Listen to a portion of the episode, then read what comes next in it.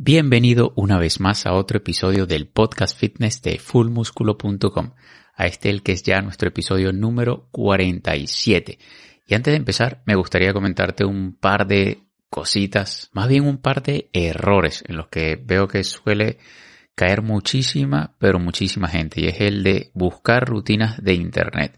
Y si bien nosotros tenemos o contamos con muchísimas rutinas de ejemplo en nuestra página web, sería un error tomarlas al pie de la letra. Y te explico por qué. Porque según la evidencia, si tomamos a 100 personas y le damos una rutina de Internet, eh, la típica rutina copia y pega que le das a todos la misma rutina, 9 empeorarían con esa misma rutina. De esos mismos 100, 2 se mantuvieran en su, en su mismo estado físico.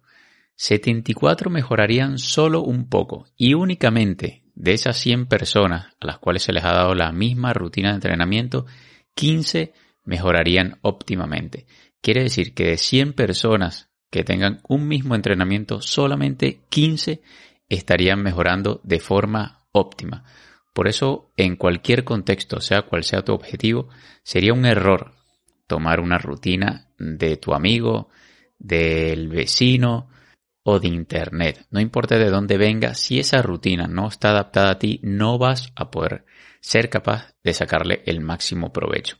En esta oportunidad vamos a hablar de las rutinas para el aumento muscular y si bien hay muchísimas, son muchísimas la variedad o los tipos de rutina que puedes conseguir incluso en internet para el aumento de masa muscular, lo ideal es que la rutina que tomes, la rutina que diseñes, la rutina que programes esté adaptada a ti, a tus necesidades, a tu estilo de vida sobre todo y a tus objetivos, que en este caso es el de aumento muscular. No importa si te dicen que la rutina de torso-pierna es la mejor o la rutina de tirón y empuje es la más óptima, no importa si tú únicamente tienes tres días para entrenar, para ti la mejor rutina es posible que sea una rutina de tipo full body. Y todas esas son las cuestiones que vamos a, a debatir junto con Pablo Dagna. Es profesor de educación física de Argentina, cuenta con un máster en promoción de la actividad física para la salud y la prescripción del ejercicio en patologías por la Universidad de Coruña en España y actualmente está cursando la licenciatura en deporte y salud en la Universidad Autónoma de Entre Ríos, Argentina. Pablo es colaborador de nuestra web, de nuestra comunidad, y ha escrito un artículo justamente tratando este mismo tema de las rutinas, de las mejores rutinas para hipertrofia en nuestra web, que lo puedes utilizar para complementar todo lo que vayamos a discutir el día de hoy en este episodio.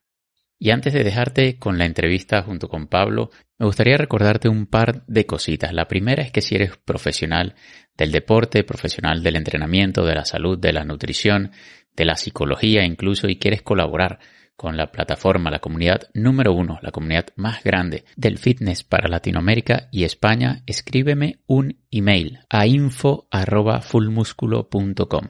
La segunda cosita que te quería recordar es que si quieres recibir cada semana, cada día viernes sin falta, los mejores tips en entrenamiento, en nutrición, en psicología y en suplementación, siempre basado en la última evidencia científica, totalmente gratis. Dirígete directamente a fullmusculo.com. Allí encontrarás un formulario donde tienes que dejar simplemente tu primer nombre y tu mejor email para suscribirte a esta comunidad y recibir cada semana esos mejores tips, siempre basado en la última evidencia científica. Y ya para dejarte con la entrevista junto con Pablo, te recuerdo que sea donde sea la plataforma en la cual nos estés escuchando, sea Google Podcast, iTunes, Evox, Spotify, no dejes de seguirnos, de darle me gusta y de dejarnos en los comentarios cualquier duda o pregunta que tengas sobre este tema, el tema que hemos tratado el día de hoy, o sobre cualquier otro que podemos tratar en un futuro episodio. Así que sin nada más que agregar, mi nombre es David de Ponte, seré tu anfitrión el día de hoy y te dejo con la entrevista. Traemos para ti a los expertos del fitness para que nos den sus mejores consejos de cómo alcanzar el cuerpo perfecto. Entrevistamos a los mejores entrenadores, nutricionistas, psicólogos y coaches para que compartan su visión y su experiencia con todos ustedes. Bienvenidos a fullmusculo.com, la comunidad fitness más grande para Latinoamérica y España. Bienvenido Pablo, ¿cómo estás? Hola, eh, buenas tardes, eh, buenas tardes a todos. Un gusto estar acá compartiendo este momento con vos. Pablo, bueno, en esta ocasión te invité, antes de que te presente, me gustaría poner un poquito en contexto a quienes se van uniendo al, al en vivo y pues te invité para hablar de lo que son las rutinas para aumento de masa muscular. Has colaborado con un artículo en la web, un artículo que ha quedado brutal para el blog y, y, pues nada, aquí estamos para hablar de eso. Así que me gustaría pues que te tomaras estos, estos primeros instantes del, del, en vivo para que te presentes tú mismo, nos digas quién es Pablo Dagna y, y pues qué vamos a, a, hablar hoy en día aquí. Bien, bueno, eh, soy profesor de educación física de, de Entre Ríos, Argentina. Eh, tengo una maestría en prescripción de ejercicio en patologías y promoción de la actividad física para la salud. Eh, trabajo, soy docente de nivel medio superior, eh, tengo gimnasio y soy un amante de, la actividad física, del ejercicio y de los fierros, como decimos acá. Así es, Pablo. Bueno, entonces, ¿quién, quién mejor que tú para, para venirnos aquí a hablar de rutinas para hipertrofia o para, para aumento muscular? Y bueno, para quienes obviamente están apenas llegando, pues les recuerdo que tú has colaborado con un artículo en la web del, de, la misma, de la misma temática, del mismo tema, que pueden ir a visitarlo. Y me gustaría comenzar, Pablo, no sé si a ti te gustaría empezar del mismo modo y es definir todo lo que es el, aumento muscular o cómo se logra ese, ese aumento muscular, qué es necesario para que ese aumento muscular ocurra. Bien, yo creo que es una de las preguntas eh, que siempre todo el mundo se hace, se ha hecho cuando empieza el gimnasio. Eh, yo particularmente también me lo he hecho. Eh, ya todos lo sabemos. Básicamente es, hacer un buen entrenamiento que sea adecuado, individual, tener una buena nutrición, que ahora, ahora cuento una anécdota mía, y el descanso es fundamental. Yo, a mí me pasaba, por ejemplo, yo cuando arranqué gimnasio, entrené muchos años, y recién empecé a notar cambios cuando eh, una Nutri me hizo un plan. Hasta ahí no podía aumentar de peso, entrenaba, leía, buscaba las mejores rutinas y, y un profe, que, bueno, que era campeón argentino de fisiculturismo en ese momento, me dice, ¿y qué estás comiendo? Yo le conté más o menos lo que comía. Me dice, no, me dice Pablo, no, me dice, tenés que, me, me, más o menos me orientó y dije, bueno, listo, voy a alguien que sepa y me, me asesoré con una nutricionista. Que, bueno, ahí me cambió mucho el físico, aumenté, que aumentaba 3, 4 kilos, lo aumenté y, se notaron los cambios. A ese nivel de importancia, yo venía entrenando ya hace, hace 9 años, 8, pero creía que comía saludable, porque a veces uno piensa que está haciendo bien las cosas, y no era, no era así. A ese nivel de importancia.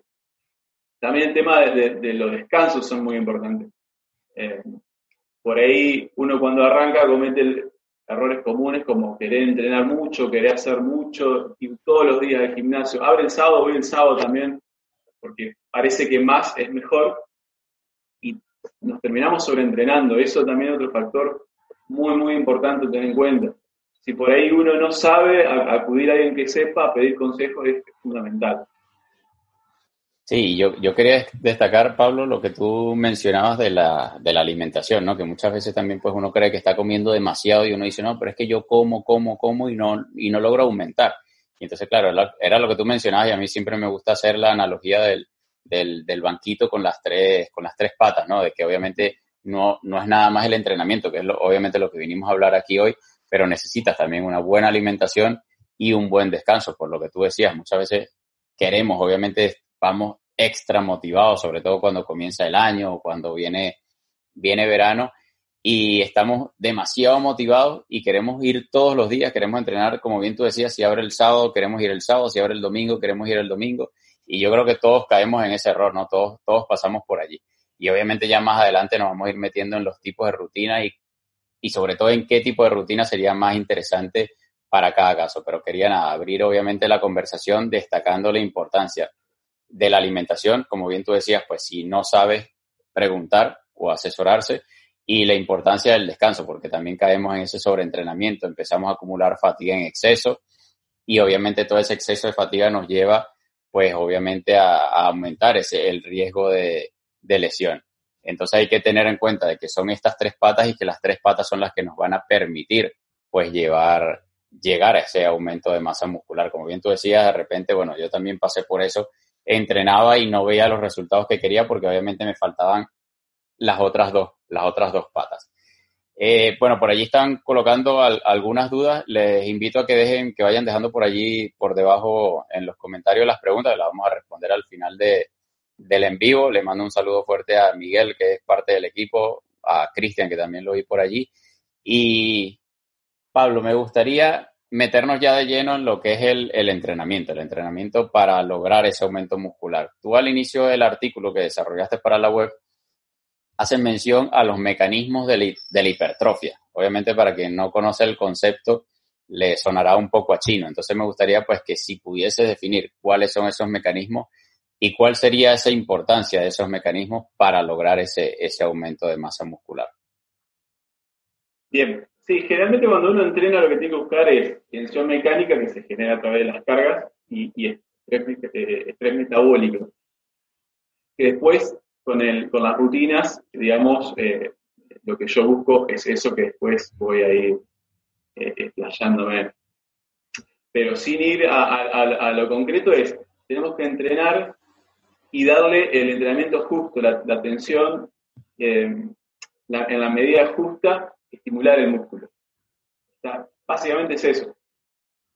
¿Para qué? Para que después haya una adaptación y se produzca supercompensación que es donde el músculo crece, que puede ser hipertrofia sarcoplásmica o, eh, o, o ¿cómo es? Donde, digamos, donde no me quiero ir con palabras muy difíciles, digamos, podemos hipertrofiar en, volumen o, eh, digamos, ese volumen está dado por, por el, líquido intracelular o por eh, las proteínas, más proteínas.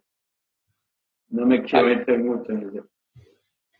Eh, te iba a preguntar, o sea, bueno, ya habíamos, ya hemos hablado, o bueno, hemos tocado lo que son los mecanismos de la hipertrofia, y, me gustaría meterme en un detalle bastante interesante que tú mencionas al inicio del artículo y lo que yo considero que es la base de cualquier entrenamiento, y de hecho es la base de la pirámide, la famosa pirámide del entrenamiento de Eric Helms, que es la adherencia. A mí me gustaría saber qué tan importante es para ti la adherencia en cuanto a un entrenamiento. Bien, yo creo que es determinante porque eh, vos podés eh, armar el mejor plan. ¿Qué es lo que hacemos nosotros, digamos? Nosotros te damos, te armamos el plan adecuado para vos, de la parte nutricional te arma el plan adecuado, pero si no, si hace las cosas medias, si no hace, digamos, si no se adhiere, no, sirve. O sea, vos podés, eh, por ejemplo, tenés que hacer, ir cuatro veces a la semana porque la rutina eh, torso pierna así, así lo pide, eh, y vas tres o vas dos, ya digamos, ya no es la adherencia que necesitas para, que tenga resultados. Eh, lo mismo con la dieta, vos podés decir, tenés que consumir X cantidad de proteína por día, pero si no la consumís o te comiste, ah, me, tomo una, me tomo una cerveza y, ya haces las cosas a medias, los resultados van a ser igual, van a ser a medias. Por eso es fundamental la adherencia. Puedes tener los mejores profesionales a tu alrededor, pero si no le haces caso al pie de la letra, no, no va a funcionar. Sí, yo creo que allí lo importante también es lo que tú mencionabas al inicio, ¿no? De que, de que obviamente uno como profesional o, con el equipo profesional que por lo menos nosotros tenemos detrás, detrás, te podemos dar la mejor rutina para ti, pues la que mejor se adapte, la, la que la que sea la indicada en cada caso, pero obviamente si no se adhiere a tu estilo de vida, si no se adhiere a, tu rutina diaria, pues obviamente no la vas a cumplir. Y obviamente si no la cumples, como bien tú decías, pues obviamente vas a obtener resultados a medias si la cumples a medias. Entonces yo creo que es importante destacar ese hecho, ¿no? De que tenemos que buscar no solamente la mejor rutina, porque sí habrán, de repente, según cada caso habrá una rutina que sea mejor que otra, pero buscar la mejor rutina en nuestro caso. Si yo tengo tres días disponibles, pero me gusta una rutina de tipo wader de cinco días, pues hay que ser razonable y decir, bueno, la rutina de cinco días no me, no me funciona, porque obviamente voy a tener solamente tres días para entrenar. Entonces, de repente, en ese caso, mejor me conviene una rutina de tipo full body que puedo distribuir entre, en tres sesiones y pues organizar mi volumen de entrenamiento en esas tres sesiones. O sea, también hay que ser, o sea, hay, hay que estar conscientes del tiempo que tenemos para entrenar. De hecho, hace, hace un par de días nos escribía una, una chica que se quería asesorar y me decía de que ella de que nada, ella se quería asesorar con nosotros, pero quería, quería saber si podía entrenar toda la semana o de no entrenar toda la semana, que si los fines de semana los podía dedicar a ejercicio cardiovascular. Entonces, claro, obviamente luego que estudias el perfil te das cuenta que es una persona principiante, que obviamente está muy motivada, quiere lograr ciertos resultados, pero que de repente ese no, ese no va a ser el, el, digamos, el camino más sostenible. A lo largo del tiempo no vas a, para comenzar, era lo que hablábamos antes, de que no vas a empezar a acumular demasiada fatiga y obviamente tu cuerpo no, va, no se va a recuperar. Además, de repente que el volumen de entrenamiento, para ese caso, el caso de un principiante, seis días sea, de, sea demasiado, te va a quedar muy poco, muy poco volumen para cada sesión. Entonces son, son todo ese tipo de factores que hay que tomar en cuenta a la hora de, de obviamente seleccionar cuál sería pues la rutina que mejor nos convenga según cada caso. Y, bueno, y esa es básicamente la adherencia, ¿no? Poderse adherir al plan, de hacerlo sostenible en el tiempo y pues que lo puedas cumplir en, no te voy a decir un 10 de 10 porque obviamente es bastante complicado que uno, que uno cumpla obviamente todo el plan al pie de la letra, pero que sí que puedas cumplirlo lo mayor posible y obviamente ser flexible y también adaptarlo cuando se presenta un cambio. Me imagino, me gustaría saber un poquito también de tu experiencia, Pablo, y saber y conocer también que eh, dentro de esa experiencia, experiencia que pudiste vivir tú en el, en el pasado, en tu época de, de cuando, de hecho que lo, lo, lo, cuentas allí un poquito, ¿no? De cuando estabas buscando masa muscular, saber cómo, cómo manejabas ese, esa rutina o cómo te adherías a esa rutina, qué, qué tácticas hacías o qué errores cometiste durante ese proceso. Mira, generalmente lo, el, uno de los principales problemas es calcular mal eh, la, la, cantidad de comida. Por ahí pensás que estás comiendo un montón y, y, no es así. Por ahí, cuando empezás, yo en ese caso eh, comencé a pesar un poco las comidas, qué es lo que comía, y ahí me di cuenta que estaba muy por debajo de lo que necesitaba, de los requerimientos. Después con el tiempo te vas acostumbrando y ya no es necesario que la peses, sino más o menos ya tenés la idea de cómo comer. Eh, pero después el tema de, de, arrancar y querer entrenar todos los días, eso también era, a mí me pasaba que yo me sentía pleno, yo quería meter, no sé, por ejemplo, eh, y que, que, también lo veo en el gimnasio, hacías eh, una full body y que tiene por ahí poco ejercicio aislado de bíceps y tríceps, y yo decía, ah, bueno, pero ¿y cuándo hago bíceps? ¿Cuándo hago tríceps? O sea, quería meterle más series, más repeticiones. Y eso es un error que cometemos todos. O sea, pensamos que no estamos, digamos, que, que no alcanza. Entonces tenemos eso de que queremos entrenar más porque parece que es mejor, meterle más kilos, que después eso va enganchado con el, con el tema de la técnica. Muchas veces le estás metiendo muchos kilos eh, y por eficiencia mecánica uno la deforma la técnica entonces pensás que ganaste fuerza, pero en realidad es que deformaste la técnica. por ejemplo, es frecuente el, el pre de banca, pecho. Estás haciendo pre de banca y a medida que metes kilos sin darte cuenta, por ahí no bajás hasta que toque el pecho. Empezás a, cortar el recorrido y vos pensás que ganás fuerza y le metés más kilos. Eso también, digamos, es re común.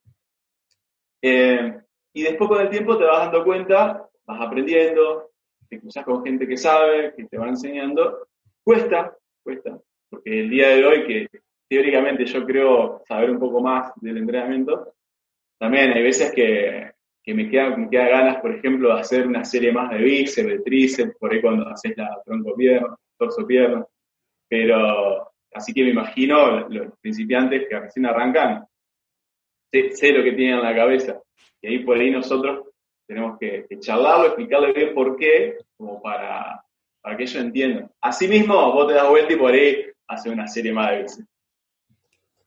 Sí, y es lo que, lo que tú mencionabas, ¿no? Del, famoso ego lifting, que es levantar por, por ego. Y muchas veces cuando vamos con compañeros de entrenamiento, pues obviamente nos picamos, ¿no? Entre unos y otros a ver quién levanta más peso y lo que tú decías, al final quien sufre es la técnica y obviamente eso pues hace que, tengamos un mayor riesgo de, de, de correr, o sea, de, de, caer en una, en lo que es una lesión. Entonces, a mí me gustaría, ya que, ya que tú lo has mencionado, de cómo sufre todo lo que es la técnica, el rango del movimiento, cómo recortamos justamente por querer simplemente levantar más peso, me gustaría que, que nos explicaras cuál es la importancia de hacer ese rango de movimiento completo y pues tú lo mencionabas en el ejemplo de, de press de banca, de llevar la barra hasta el pecho y obviamente pues también mantener el músculo bajo tensión y hacer el recorrido y no obviamente pues correr entre repeticiones como también se suele, se suele ver. Bien, primero en todo el recorrido potenciás el músculo en su totalidad, trabajás en toda su, totalidad. Otro punto que por ahí que no lo tenemos tanto en cuenta es las cuestiones posturales. Eh, los que trabajan, por ejemplo, el pre, el pre de banca muy cortito arriba, generalmente la musculatura pectoral se acorta y eso hace que genere una anteversión de hombros. Eh, me ha pasado, por ejemplo, el año pasado, que hay un chico de gimnasio que estaba, hace años, trabajaba con la mitad de recorrido y, le pedí que toque el pecho y le dolía, dice, un montón, le dolía el hombro, claro, había generado tanto acortamiento que ya eh, era hasta peligroso, así que tuvimos que hacer todo un trabajo de, flexibilidad más que de, fuerza. Nos tomamos un tiempo y después cuando mejoró se pudo trabajar. Y es más, hasta esa, al mejorar la postura, también parecía que tenía más pecho. Él iba con fines estéticos. Por eso, digamos, es importante trabajar muy bien la técnica y también trabajar eh, en su totalidad. Si trabajas, eh, por ejemplo, pecho, trabajar lo mismo en espalda. Porque está ese que solamente quiere tener buenos pectorales para el verano y no hace pierna, no hace espalda. Y, digamos, y es muy malo para la salud. Aparte de lo estético que también y de hecho, nosotros generalmente, pues a nuestros asesorados, sobre todo en el caso de novatos y principiantes, nos aseguramos de que se enfoquen, de que dejen el, el ego lifting fuera del gimnasio, o sea, que se olviden de su ego y de que no van allí a levantar más que nadie porque obviamente están empezando. Y además tienen que entender, toda persona que esté, no necesariamente tiene que ser tu día uno en el gimnasio para considerarte un principiante ni un novato. Yo conozco muchísima gente, seguramente tú también, Pablo, conocerás mucha gente que lleva muchísimo tiempo entrenando y sigue siendo principiante solamente por el hecho, como tú decías, en este caso, este chico que tú comentabas, pues obviamente tenía una eh, forma de progresar simplemente aumentando el rango de movimiento en su, en su press de banca. Entonces creo que es una recomendación fundamental hacerle a esas personas que están eh, empezando, que sean principiantes, y recordarles que tienen todas las variables a su favor, que mientras no haya completado, o sea, o no hayas realizado ese ejercicio en su rango de movimiento completo, tienen que aprovechar esa, esa posibilidad porque es una de esas variables con las que se puede jugar para, para progresar y creo que yo, creo yo que es, es, la base de todo. Tener una buena técnica es lo que te va a permitir a futuro progresar en el resto de las variables, ¿no? Y hay que enfocarse principalmente en eso desde el inicio si queremos obviamente posteriormente progresar de la, de la mejor manera. Y ya hemos tocado lo que es la, adherencia, el rango de movimiento y hay otro factor que me parece bastante interesante que tú, tú de hecho mencionas en el artículo, Pablo, y es el de, el de, se me fue la palabra, el de la conexión mente-músculo. Me gustaría saber cuál, es la importancia que, que tú crees que tiene esta conexión dentro del entrenamiento. Eh, es, es, muy importante. Yo tengo, yo tengo anécdotas un montón. Tengo, eh, mi mentor, eh, que, es, eh, que fue el que me dio en la facultad, que ha entrenado campeones sudamericanos en fisiculturismo, en una vez estamos, estaba haciendo espaldas también, estaba haciendo muy pesado, dorsales, y yo le digo, mirá, estoy haciendo dorsalera y no, no siento nada. Bueno, dice, ponele tres ladrillos que eran 15 kilos. Digo, pero esto lo levanto vos, ponele tres ladrillos. Y era, estaba levantando algo de 70 kilos. Bueno, le puse tres ladrillos. Bueno, y ahora concentrate, me dice, y me agarró así los dorsales, y me dice, en trabajar esto. Me Hasta que no sientas el trabajo ahí, no pasamos. Otra cosa. Y bueno, ahí empecé a trabajar lento, buscando la técnica, tratando de concentrar, hasta que por ahí empecé a sentir el trabajo. Y me tuvo así como, o sea, le hacía caso porque era él. Tal vez si hubiera sido otro entrenador no hacía caso. Estuve como una semana, hice tres veces ese trabajo y después, en vez de 70 kilos, le puso 50 y era impresionante lo que sentía lo dorsal. Digamos, sentía el trabajo bien específico, a ese nivel de importancia. Yo me acuerdo que antes era todo empírico esto, ahora hay, estudios que lo están avalando, pero eh, es, una herramienta muy importante junto con la técnica eh, para, lograr eh, la mejora. Y, todas estas pequeñas cosas, todas estas pequeñas cosas son las que se dejan de lado y son la base, o sea, tener una buena. No, no pensé en levantar toneladas si la técnica es mala. No pensé en hacer triseries, super series, digamos, entrenamientos re wow, si no sabes eh, localizar el músculo. Con esas cosas básicas se logran un montón de resultados. Yo creo que hay que volver a eso y después una vez que vos vas mejorando ya el cuerpo solo te va a ir pidiendo y vas a poder hacer otras cosas. Sí, de hecho, eh, tú, tú mencionabas el, que hay un estudio, ¿no? Con respecto a lo de la conexión mente-músculo y lo tengo, lo tengo justo por aquí. Eh, que hicieron un estudio con 30, con 30 hombres divididos, divididos en dos grupos, ¿no? A un grupo lo ponían hacer, simple, hacer el, la conexión mente-músculo, ese, ese, enfoque interno y, y, pensar, obviamente, enfocarse en el músculo que estás trabajando. Y al otro simplemente, pues, se le indicaba el ejercicio y no se le, no se le decía nada. Y después de ocho semanas, los que utilizaron ese, ese, enfoque, ese enfoque interno, o sea, esa conexión mente-músculo, experimentaron una mayor hipertrofia y fuerza muscular en, en el bíceps.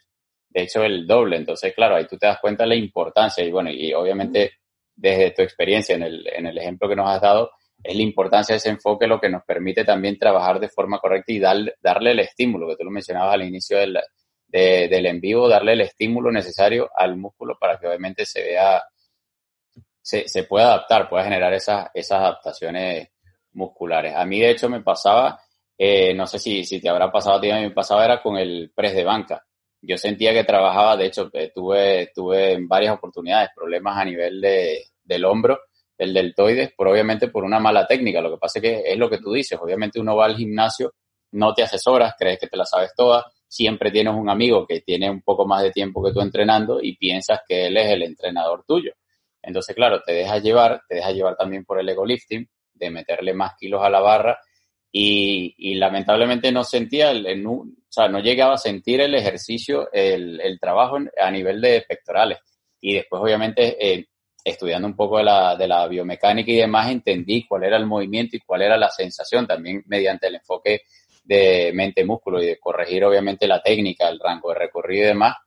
Empecé, como tú dices, con menos peso a sentir más el trabajo en el músculo que justamente quería, quería estimular, que en este caso era el, era el pectoral. Un ejemplo claro, claro que te puedo dar es cuando entrenás el posterior, el musculito acá, el posterior, ese músculo que normalmente uno le mete kilos, hace por ejemplo el vuelo para posterior con mancuernas, le mete kilo, mete kilo y no logran localizarlo. Yo siempre cuando lo enseño le doy mancuernitas chiquititas, obviamente que ubico eh, bien la técnica, lo ubico bien y que trabajen despacito tratando de sentir el músculo, de conectarse. Y, han venido de otro gimnasio y se han dado cuenta, digamos, que, lo hacían, o sea, la técnica estaba bien, pero al meterle muchos kilos solicitaba otros músculos para mover la carga. Y ahí empieza a notar el desarrollo.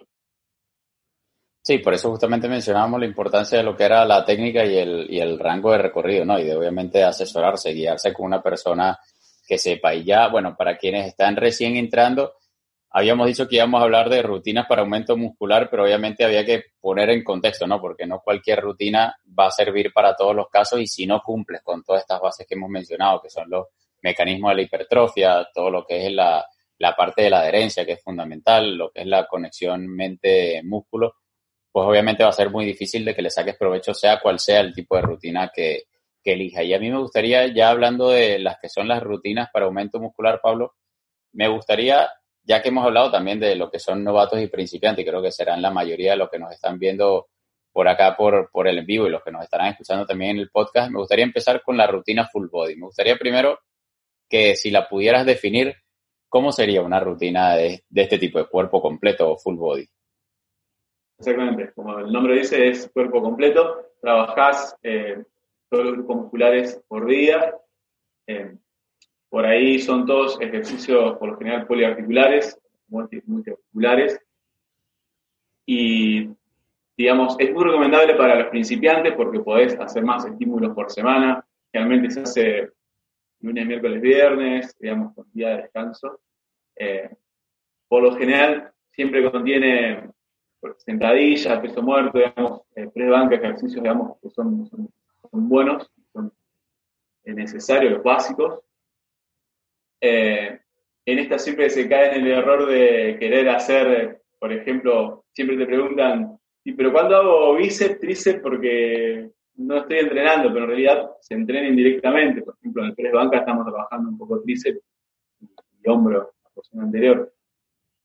Eh, por eso se buscan ejercicios articulares. Pablo, y bueno, eh, habías hablado un poco de que se, de que se, obviamente al ser una rutina full body, pues la idea es repartirla en tres sesiones y, y obviamente pues repartir ese volumen de entrenamiento que es para un principiante, repartirlo en esas tres sesiones. Déjame sacar aquí que hay gente que no, está aportando y lo que hace es molestar en los comentarios. Entonces, claro, eh, generalmente se busca alternar esas sesiones de entrenamiento con días de descanso para que puedas recuperar, porque obviamente lo que tú decías, estamos entrenando cuerpo completo, por eso se llama rutina, rutina full body, porque estamos trabajando básicamente todo el cuerpo en cada una de las sesiones y se intenta dejar ese, ese día intermedio para, para que puedas recuperar, para que puedas descansar de cara a la otra sesión. Y también es interesante, me parece destacar en el caso de, de los principiantes, justamente por lo que tú mencionabas, por esa, esa repetición. Hay una mayor frecuencia, es una frecuencia de entrenamiento 3, porque estás repitiendo cada grupo muscular tres veces a la semana.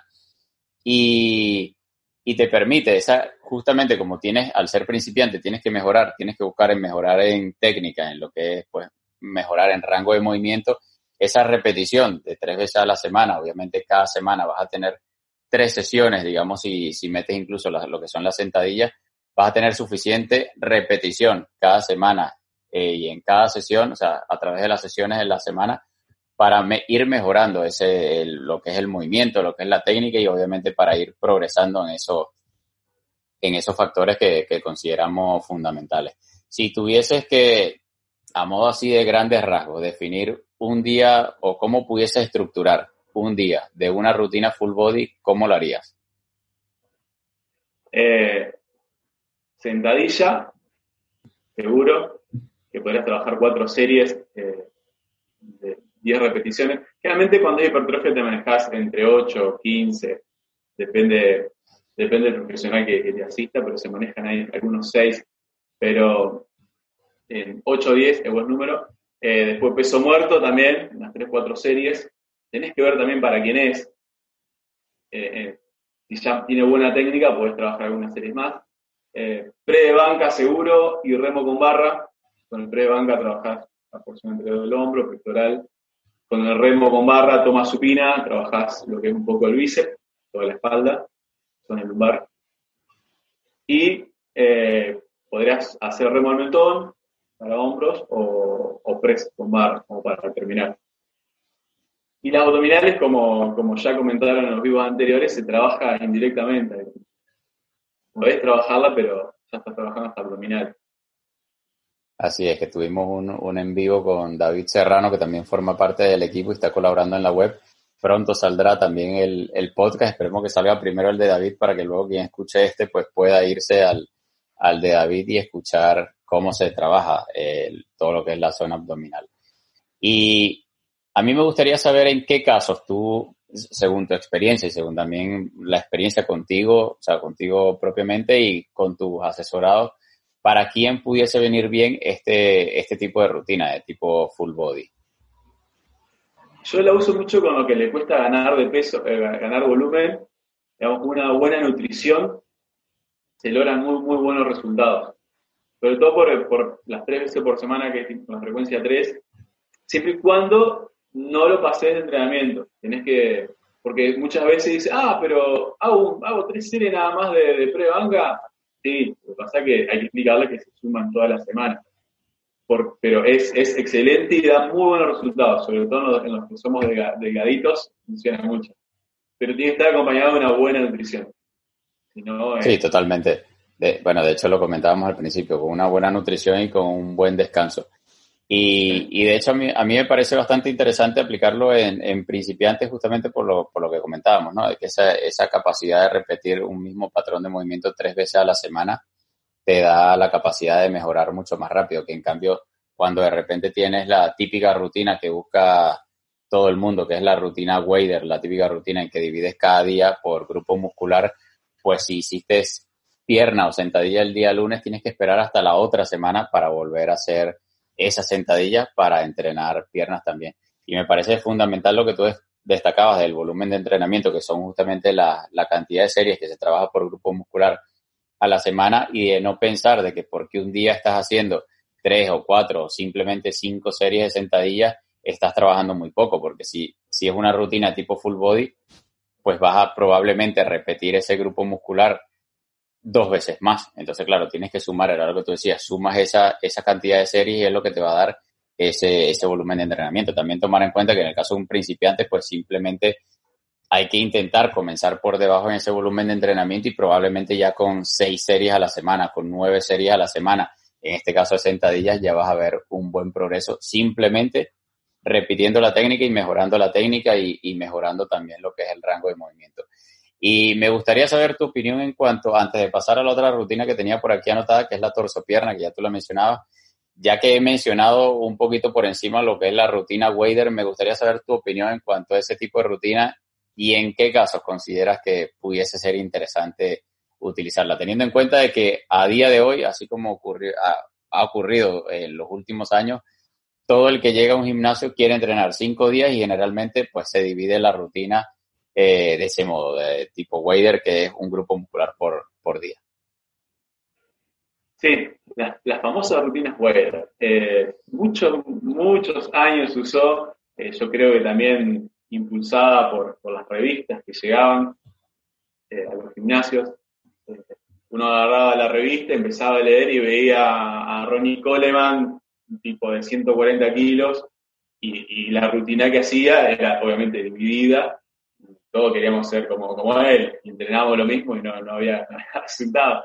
Pero claro, había toda una, había una nutrición aparte, una química aparte, que, bueno, podía llegar a, ser efectiva.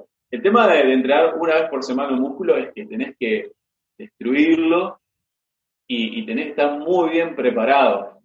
Yo particularmente no sé si acá en, mi ciudad no hay, no hay, alguien que pueda, digamos, hacerla al nivel que dé resultados. O sea, hacerla puede hacer cualquiera, pero para que te dé resultados tenés que tener años de entrenamiento eh, suplementado, tal vez con alguna ayuda química, eh, pero si no, yo, al, yo, divido rutinas, pero por ahí, eh, por ejemplo, hago pierna, espalda y, y bíceps un día y otro día pongo pecho, hombro y tríceps ya dividirla más, la puedo llegar a dividir, pero el tema es que tenés que meterle mucho volumen por día y, los cuerpos a veces no están adaptados para eso. Es mucho el marketing que tuvo en su tiempo y, digamos, es una rutina que se hace, se sigue haciendo y hay, gente que le da resultados, sin duda. Pero ¿a quién le da resultados? A los culturistas de muchos años, que tienen mucho, mucho trabajo previo, ya tienen cuerpos muy estimulados. sí, de hecho yo, considero que... Dime. Eh, particularmente, digamos, eh, eh, yo no, no, no, un músculo por día no, no, no he dado, no, no doy. Sí, de hecho era lo que te iba a comentar. Yo creo que hay, hay formas de organizar una rutina de entrenamiento mucho más interesante y que a día de hoy, pues los estudios eh, justamente respaldan, ¿no? Frecuencias 2 y 3, o sea, es decir, eh, repetir por lo menos dos a tres veces un mismo grupo muscular a la semana y, y ese, ese, esa alta frecuencia, ¿no? Te la permite de repente una rutina full body, que es, que es más interesante, como ya lo mencionábamos, en, en caso de novatos y principiantes, o una rutina torso-pierna que te permite lograr esa, esa, esa mayor frecuencia, ¿no? Para cada, para cada grupo muscular. Y de hecho, lo, lo que tú mencionabas, ¿no? De que muchas veces, pues, también en el pasado veíamos a esos grandes físicos culturistas que tú mencionas entrenar de ese modo y, yo de hecho hace poco subía un post a Instagram en el cual hacía mención de, basándome en un artículo de la revista Natis, de cómo entrenan los culturistas. Entonces, claro, al final de la, de la infografía coloqué, pero ojo, que no eres un culturista. Entonces, un poco también para tomar en cuenta que muchas veces las rutinas que vemos allí fuera no puede, no necesariamente va a ser la mejor para nosotros y por eso no podemos ir simplemente por allí, buscar en la web o buscar en Instagram y copiar una rutina porque obviamente no sabemos bajo qué condiciones esa otra persona está entrenando, como tú, tú, bien decías, posiblemente con alguna ayuda química o no, pero probablemente no se adapte a nuestras condiciones y no cumpla además con lo que mencionábamos al principio, que era esa adherencia que es fundamental en el caso del, del entrenamiento. Y la otra rutina que ya la hemos mencionado bastante y seguramente habrá algunos por allí que no la, no la conozcan o no sepan cómo, cómo se organiza, es la rutina torso-pierna. Me gustaría pues que si pudieses definir qué es una rutina torso-pierna y cómo se, se estructura en, en, una semana. Bien, la rutina torso-pierna es un día haces eh, todo lo que es el tren superior y al otro día haces todo lo que es el tren inferior. Generalmente se hace lunes, martes, descansas miércoles, jueves, viernes eh, está muy buena también, muy buena para principiantes, también para los que están retrasados en piernas, por ahí, ahí le puedes dar un estímulo un poco más importante. Generalmente pasa con, con los hombres que siempre queremos torso para arriba.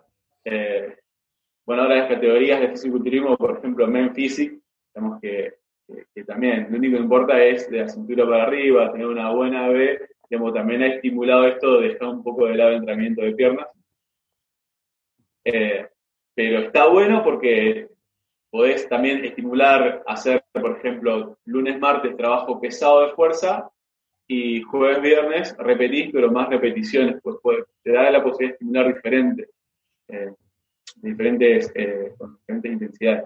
Está buena para principiantes, yo la, la estoy usando también mucho caemos con el tema también de, pero me falta hacer más, más bíceps, eh, cuando meto los tríceps, siempre, siempre caemos en eso.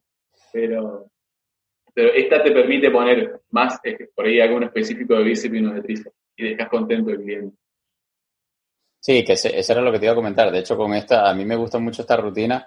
Eh, bueno, ya, ya hemos mencionado también la full body y esta que es de, de cuatro días de torso-pierna, un poco porque digamos que rompemos un poco ese mito que hay todavía allí dentro de, dentro de muchos gimnasios y es el hecho de creer, que mucha gente llega a los gimnasios creyendo que tienen que ir 5, 6, 7 días a la semana para, para conseguir resultados y pues hemos dado dos claros ejemplos de que con una rutina de tres días o con una rutina de cuatro días como es la de torso-pierna, pues fácilmente se puede organizar el, lo que es el volumen de entrenamiento necesario para progresar y lo puedes meter en cuatro días. Y como tú decías, si quieres meter por allí un quinto día para, para un músculo específico, con de repente con alguna serie de recordatorio o, para potenciar algún músculo que esté por allí rezagado, pues tienes margen para eso, porque estás entrenando solamente cuatro días, puedes fácilmente meter un, un quinto día por allí para ese, para complementar ese entrenamiento. Si tuvieses que estructurar un día de torso, de repente para la gente que no, que no, que todavía no se ubica muy bien de cómo se pudiese estructurar una, una rutina torso-pierna, bueno, está claro que el día de piernas pues se trabaja todo lo que son las piernas, pero de repente en un día de torso, ¿a qué, a qué le pones prioridad o cómo estructurarías ese, eso? Bien, por ejemplo, un día que me gusta mucho es eh, dominadas, meto ejercicio de dominada, después pre-banca, eh, después otro de espalda que podría ser eh, tirón o jalón cerrado, y podría meter un press eh, a 45, también para pecho. Metería también un par de ejercicios para hombro, que puede ser press con mancuerna y remo al mentón. Y tocamos bíceps tríceps. Puede ser en super serie, bíceps tríceps o, o con barra y, y francés, que son, muy buenos. Después, bueno, la, la serie de repetición serie de repeticiones, eh, los grupos grandes cuatro series, tres de 10 de, diez repeticiones y el grupo chico también tres series, pero tal vez un poquito más pesado de ocho. Sí, y de, hecho aquí hay que tomar en cuenta lo mismo que mencionábamos en, cuando, cuando hablábamos ¿no? de, la, de la rutina full body, y es que obviamente si estás haciendo cuatro series de un ejercicio de, de parapectorales el día lunes, digamos, y luego el día jueves te toca repetir torso, pues obviamente esas series se suman y tienes que tomar en cuenta el volumen de entrenamiento que estás metiendo a la semana para saber obviamente si, si, si estás dentro de ese, ese volumen mínimo efectivo que necesitas. Para quien aún no esté muy claro en cuanto al volumen de entrenamiento, tenemos un episodio en el podcast específicamente hablando de lo que es volumen de entrenamiento con, con Infotrainer, con Jonathan Pérez, y hay un artículo también de, de él en la web hablando específicamente de todo lo que es volumen. Y de hecho hay una tabla bastante conocida que son los volume landmarks que son como una especie de digamos de guía para para el volumen de entrenamiento por músculo. Yo siempre recomiendo que en el caso de los principiantes pues comencemos siempre por debajo. De hecho una entre 6 y 10, y, 10 series suele ser suficiente como, como para que puedas progresar en el caso de un principiante siempre enfocado en lo que es la técnica y el, y el rango de movimiento. Hay una, una rutina que también me parece bastante interesante, que de hecho es, prácticamente, se organiza también en cuatro días, que es la de, o bueno, muchas personas también la meten en, cinco días porque meten por allí de repente un día, un día adicional, como bien tú mencionabas, y es la, la de tirón y empuje. Me gustaría simplemente así muy por encima saber tu opinión de ella, si, si la utilizas, si, tienes experiencia con ella y si la utilizas con algún cliente. Bien, eh, no la he usado, la verdad que, que no la he usado, como tengo un abanico muy grande de herramientas y, mezclo mucho los principios y métodos. Ese específicamente he leído, le he tratado, pero yo particularmente no la he experimentado, entonces no la aplico. Pero una materia pendiente que me queda. Vale. Eh, si te parece, me gustaría irnos paseando un poquito por las preguntas que nos han ido dejando y, responder unas cuantas. ¿Te parece? Todavía nos quedan por lo menos unos, unos 15 minutos de, de en vivo. Eh, por aquí pregunta Dinora, no sé si entiendo muy bien la pregunta, vamos a ver si la entiendes tú. Ella pregunta, ¿en cuánto tiempo se desgasta la masa muscular más que el de las piernas que siempre es, me imagino, lo que me imagino que se referirá en cuánto tiempo puede recuperar como para repetir una sesión de piernas, es lo que más o menos entiendo de su pregunta. Y depende el, volumen que le haya dado por día. Si si tenías por semana, tenías, te habías planificado hacer 15 eh, series, eh, bueno, si la haces en un día, listo, no podés tocar más, porque lo, te vas a sobreentrenar. Lo ideal sería dividir las, esas 15 series en diferentes ejercicios durante la semana, lunes, miércoles, viernes, eh, sería por ahí, buena, opción. Sí, por eso incluso mencionábamos antes lo que es el volumen de entrenamiento que es lo que te va a permitir justamente luego a partir de él dividir en, pues en los días de la semana y obviamente identificar esa, esa frecuencia de entrenamiento necesaria, ¿no? De repente eh, meter por allí lo que tú decías, si estás trabajando 15 series de, de piernas, pues sería interesante de repente dividirlo en, tres días o en dos días y dividir la cantidad de series que, que hace, pero obviamente que, que te permita, ¿no? Esa cantidad de series recuperar de cara a la próxima sesión y obviamente progresar. Mira, por aquí Nico pregunta, ¿Cuántos músculos se puede entrenar por día para no llegar a estar tan cargado muscularmente? Bueno, si hacer la full body, entrenas todo el cuerpo todo el, eh, en una sola sesión. Volvemos lo mismo. Yo creo que hay que escuchar también el cuerpo. Hay que, sentir, por ejemplo, yo empecé a trabajar, no sé, 10 series semanales en un músculo específico y si siento, digamos, que no me estimuló nada, puedo llegar a jugar con un poquito más si yo siento, digamos, que me estoy fatigando, hay síntomas de fatiga como por ejemplo eh, no dormir bien a la noche, despertarte, eh, sudoración nocturna. Eh, por ahí decía una chica decía que entrenaba más entrenaba mucho pierna y no le crecían, ese otro síntoma. Eh, tenemos que escuchar el cuerpo y en base a eso ir adaptando la, rutina y, el, tipo de rutina a, lo que nosotros nos hace mejor. Pero volviendo al término, eh, sí, podés trabajar eh, grupos musculares, todo, como sucede en la full body.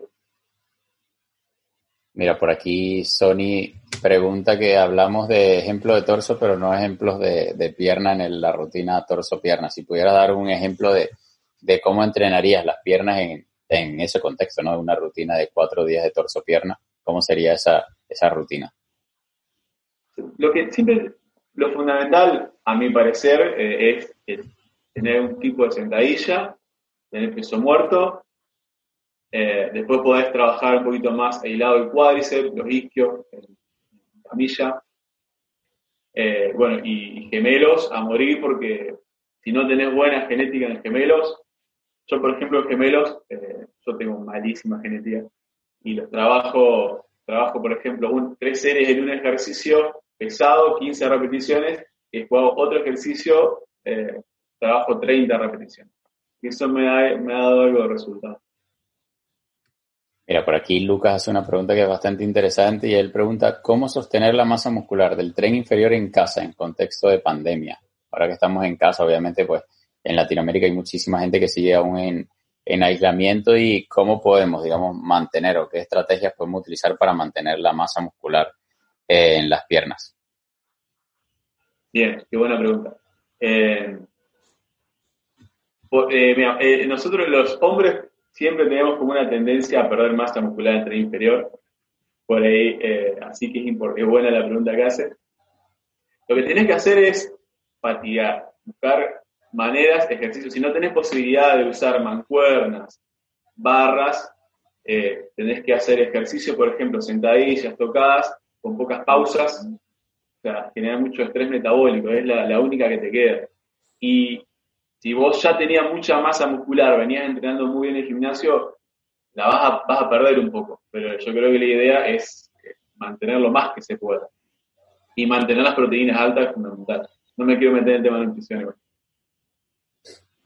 No, y, de hecho lo que mencionábamos, bueno, que mencionamos bastantes veces a lo largo de la, de la entrevista y es el hecho de, de que tienes que darle el estímulo. A fin de cuentas, el músculo entiende de estímulos y no entiende si estás levantando pues una mancuerna terciopelada nueva en el gimnasio pues más caro de tu ciudad o estás levantando una garrafa de agua eh, o una garrafa llena de, arena en la sala de tu casa. No, la cuestión está es en darle ese, ese estímulo que necesita el músculo y pues hay herramientas también para, para darle ese estímulo incluso entrenando en casa. Yo sé que obviamente hay muchísima gente que se siente limitada porque no tiene no tienes la barra para ponerte pues por encima de, los hombros para meterle todo ese peso que, que obviamente a todos nos gusta meterle, pero hay herramientas que nos permiten llevar ese estímulo que nos permita, si bien no progresar, porque de repente ya depende del nivel en el que esté cada persona, pero por lo menos mantenernos mientras estamos aún en cuarentena. Mira, eh, Darío, Dari, no sé cómo se llamará, eh, pregunta cuántas horas de ejercicio a la semana se recomienda. Bien, ¿qué tipo de ejercicio sería? Eh, pero eh, depende también eh, múltiples factores, para qué objetivo, qué, si es pérdida de peso, si es masa muscular, qué tipo de entrenamiento, es bastante amplia la pregunta. Pero bueno, la Organización Mundial de la Salud recomienda una hora todos los días, pero para la salud, no sé qué objetivo perseguiría.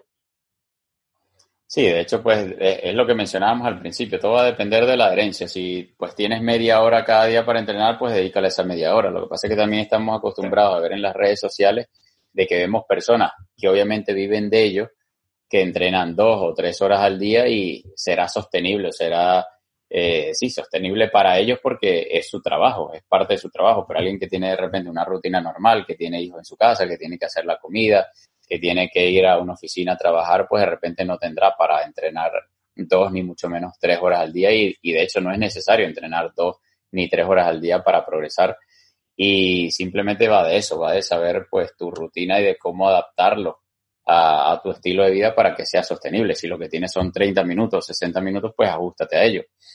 De hecho, hace, poco me hacía gracia porque, porque una, una persona me preguntaba por mensaje directo, me decía, solamente me están dando permiso para entrenar una hora en el gimnasio. ¿Cómo hago? Y le dije, pues entrena una hora. O sea, claro, era una persona que estaba acostumbrada a entrenar una hora y media, dos horas y se veía limitado, obviamente porque te, eh, tenemos tan poca flexibilidad con las cosas en la vida que pues simplemente te limitan en el tiempo y ya para uno es un caos, eh, o sea, no, no hayas que hacer. Entonces, claro, para mí era tan obvia la respuesta, pues simplemente entrena una hora si te están dando eh, permiso para entrenar una hora. Para él era tan complicado encontrar esa respuesta que incluso le pareció que, le estaba, que estaba bromeando con él y le dije, no, en serio, o sea, simplemente adapta tu rutina pues, al tiempo que tengas disponible. En este momento te lo está limitando el gimnasio, por obviamente por cuestiones de, de pues de, de protocolo del COVID y demás, pero pues en el futuro puede ser otra situación que también te limite en el tiempo y tengas que ser tú el que, el que sea flexible y se, y se adapte. Mira, por aquí hay una pregunta que también es bastante común en, pues, en las personas de, de, edad, digamos, avanzada, adultos mayores. Me eh, pregunta Carlos que si con 60 se puede entrenar todos los días. Eh, perdón, que se cortó justo. ¿Qué puede entrenar?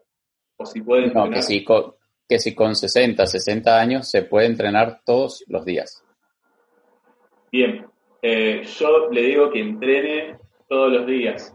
Es fundamental, sobre todo eh, eh, para mantener la masa muscular, porque aparece eh, la dinapenia y después eso trae la sarcopenia, o sea, la pérdida de masa muscular, que, bueno, es selectiva, digamos, en el tren inferior sobre todo, y eso es fundamental. Cuanto más masa muscular podemos mantener, sobre todo entrenando fuerza, eh, más masa muscular podemos mantener, mejora la calidad de vida, no solo por, pues cuando tengamos 70, eh, vamos a tener un montón de beneficios. Por ejemplo, evitas caídas, eh, podés hacer la actividad diaria de tu casa más fácil. Es fundamental que entrene. Si va a entrenar todos los días, tiene que dosificar qué, cómo, pero eh, genial, los felicito si puede entrenar todos los días y logra adherirse a eso, eh, sería, sería como decimos acá, un golazo. Sí, de hecho, bueno, exacto. Siendo de Argentina no me esperaba otra, otra, otra expresión.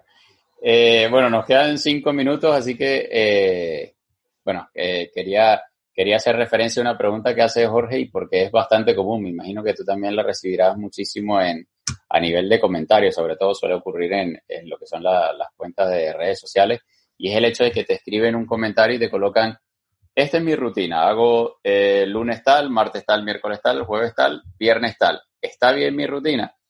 Entonces, claro, a mí me gustaría partir y preguntarte tu opinión, Pablo, porque obviamente eh, simplemente con saber qué días entrenas y qué músculos entrenas, para, para, para un profesional es sumamente complicado saber si la rutina está bien o está mal para comenzar porque depende de las otras dos patas que hablábamos en la analogía, que es la pata de la recuperación por un lado y la pata, o sea, la pata de la recuperación y el descanso y la pata de la alimentación. Simplemente me estás diciendo cómo estás estructurando tu rutina en una semana, no me estás diciendo el volumen, no me estás diciendo la intensidad a la que entrenas, si son series efectivas o no, no sé tu alimentación, no sé tu descanso y no sé tu recuperación. Entonces, obviamente, eh, el, que te, el que le responda a una persona si su rutina está bien o está mal, en ese contexto, pues obviamente te está, te está mintiendo y te está engañando porque es imposible que sepa si esa rutina pues es la indicada para ti y obviamente si con esa rutina pues vas a poder progresar en el tiempo. Me gustaría saber ya para cerrar tu opinión al respecto, Pablo. Eh, totalmente de acuerdo con lo que decís. Y voy más, más, más hilo más fino. Eh, muchas veces sí, 3 de 8, pero vos estás haciendo las 8 repeticiones ¿Cómo lo estás haciendo? Digamos, por ahí haces 8 y, y las haces sin, sin mucho esfuerzo, no va a tener efecto. O haces 8 a morir hasta el fallo muscular y tampoco va lo mismo, el mismo efecto. Digamos, a ese punto, eh, yo por ejemplo tenía, asesoraba a un chico de, de, otra ciudad y le armaba la rutina y yo y no teníamos resultados, controlábamos el tema de la alimentación, hasta que un día logró venir acá claro, cuando empezamos a entrenar, eh, empecé a ver, claro, que eh, él hacía 8, pero le digo, bueno, pero haz todas las que puedas. En vez de 8 hacía 12, claro, la intensidad no era la adecuada. Ya hasta desde ahí, digamos, podés partir y hacer un análisis de todo. Digamos, sí, que de hecho que no. Muy importante. Muy importante. Que no. individual. Eh, totalmente. Y era lo que te decía, ¿no? Que muchas veces pues la persona dice, sí, es que hago cuatro series, pero ¿cuántas de esas series son realmente efectivas? Y es lo que tú decías, a mí me llamó mucho la atención un estudio que leí no hace mucho, de justamente eso, ¿no? Hacían una, una prueba de que llevaban a las personas pues a, al, laboratorio, digamos, al, entorno controlado y se dieron cuenta de que esta persona con el peso que pensaban ellos que estaban pues entrenando a una intensidad máxima porque su objetivo era aumento de masa muscular, se dieron cuenta de que estaban incluso hasta 6 hasta 10 repeticiones por debajo del fallo, o sea, estaban a una intensidad de 5 o 6 sobre 10, o sea, es prácticamente lejos, la mitad de lo que sería tu, tu fallo muscular. Entonces estás súper lejos de ese, de ese fallo muscular. Estaban haciendo prácticamente poco o nada de series efectivas, entonces por eso justamente no progresaban como, como pudiesen haber progresado o como quisieran haber progresado. Entonces hay que tener en cuenta eso. Y ya para cerrar, Pablo, me gustaría que, que si pudieses resumir en tres tips en cuanto a lo que hemos conversado, ¿no? En el, en el, en el sentido de las rutinas para el aumento de masa muscular, si tuvieses que dar tres tips para esas personas pues que quieren buscar esa rutina perfecta o rutina ideal para ellos para aumento de masa muscular, ¿cuáles serían esos tres tips? Eh, bien, que vayan a lo básico siempre, en la parte de rutina, a lo básico. Si, eh, si pueden asesorarse con alguien que sepa, sería ideal. Eh, alimentación y descanso. Eh, siempre volvemos a lo mismo, pero es la base de todo y, vos podés hablar con cualquier persona que, los fisiculturistas, que son las personas muy estrictas, que, que, logran eso porque, porque hacen todo perfecto, hacen todo bien día a día, eh, ellos pueden, a cualquiera puede, puede decir. No, no hay muchos secretos, sí, hay que trabajar de forma inteligente. El, secreto es que hay que trabajar duro. Y eso es lo que mucha gente cuando le, cuando le muestras el camino y, pues lo duro que tienen que entrenar y que tienen que, que tienen que ser estrictos con ellos mismos, ¿no? Porque obviamente mientras sea sostenible, mientras sea flexible, tampoco es tan duro como, como pareciera ser, pero sí que hay que, hay que trabajar, es un trabajo, un esfuerzo que hay que hacer día a día también dependiendo de qué tantos malos hábitos arrastres y, y qué tantos cambios tengas que hacer pero creo que los tips son bastante acertados porque son la, la base de todo y de hecho pues mucha gente a nosotros nos llega preguntándonos por suplementación y yo siempre voy a, lo que tú has dicho, esos tres tips, ¿sabes? Si no tienes un buen entrenamiento, no tienes una buena alimentación, no tienes un buen descanso, difícilmente lo que pongas encima de ese, de ese taburete o de ese banquito pues te vaya a ayudar en algo. Simplemente pues obviamente si, si una de las patas falla, todo lo que montes encima de ese, de ese banquito, de ese taburete, se va a caer. Entonces me, me, parece una excelente manera de cerrar la entrevista y ya en cualquier momento Instagram nos echa porque ya llevamos casi la hora. Así que, así que aprovecho rápidamente para agradecerte, Pablo, por la oportunidad de, de, que estés aquí hoy, de que te hayas tomado el tiempo para respondernos todas estas preguntas, para realizar esta entrevista y te dejo los últimos segundos para que seas tú quien se despida y que nos invites a, que los invites a todos a seguirte en las redes sociales como creo que tu usuario es gimnasio barra baja EQ. Y nada, te dejo los últimos segundos para ti.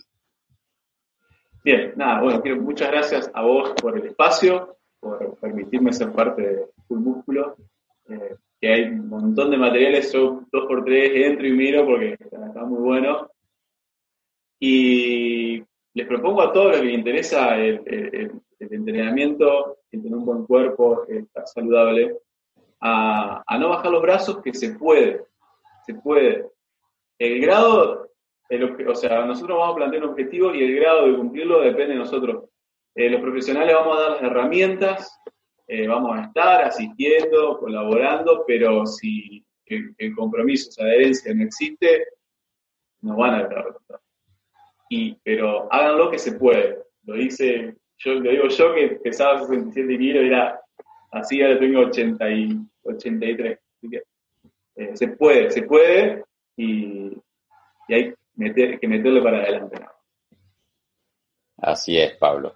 De verdad que nada, agradecerte y no está más decirte que eres bienvenido para acá cuando quieras. Bueno, sigues colaborando con nosotros, así que esperamos tener, tenerte en una próxima oportunidad por aquí hablando de algún tema de, hipertrofia que por allí surja.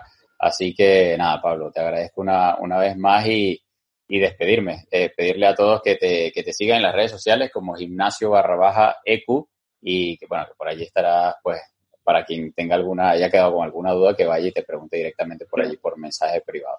Así que un abrazo fuerte y nos estamos viendo pronto seguramente en otro, en otro en vivo. Un abrazo. Muchas gracias. Abrazo para todos.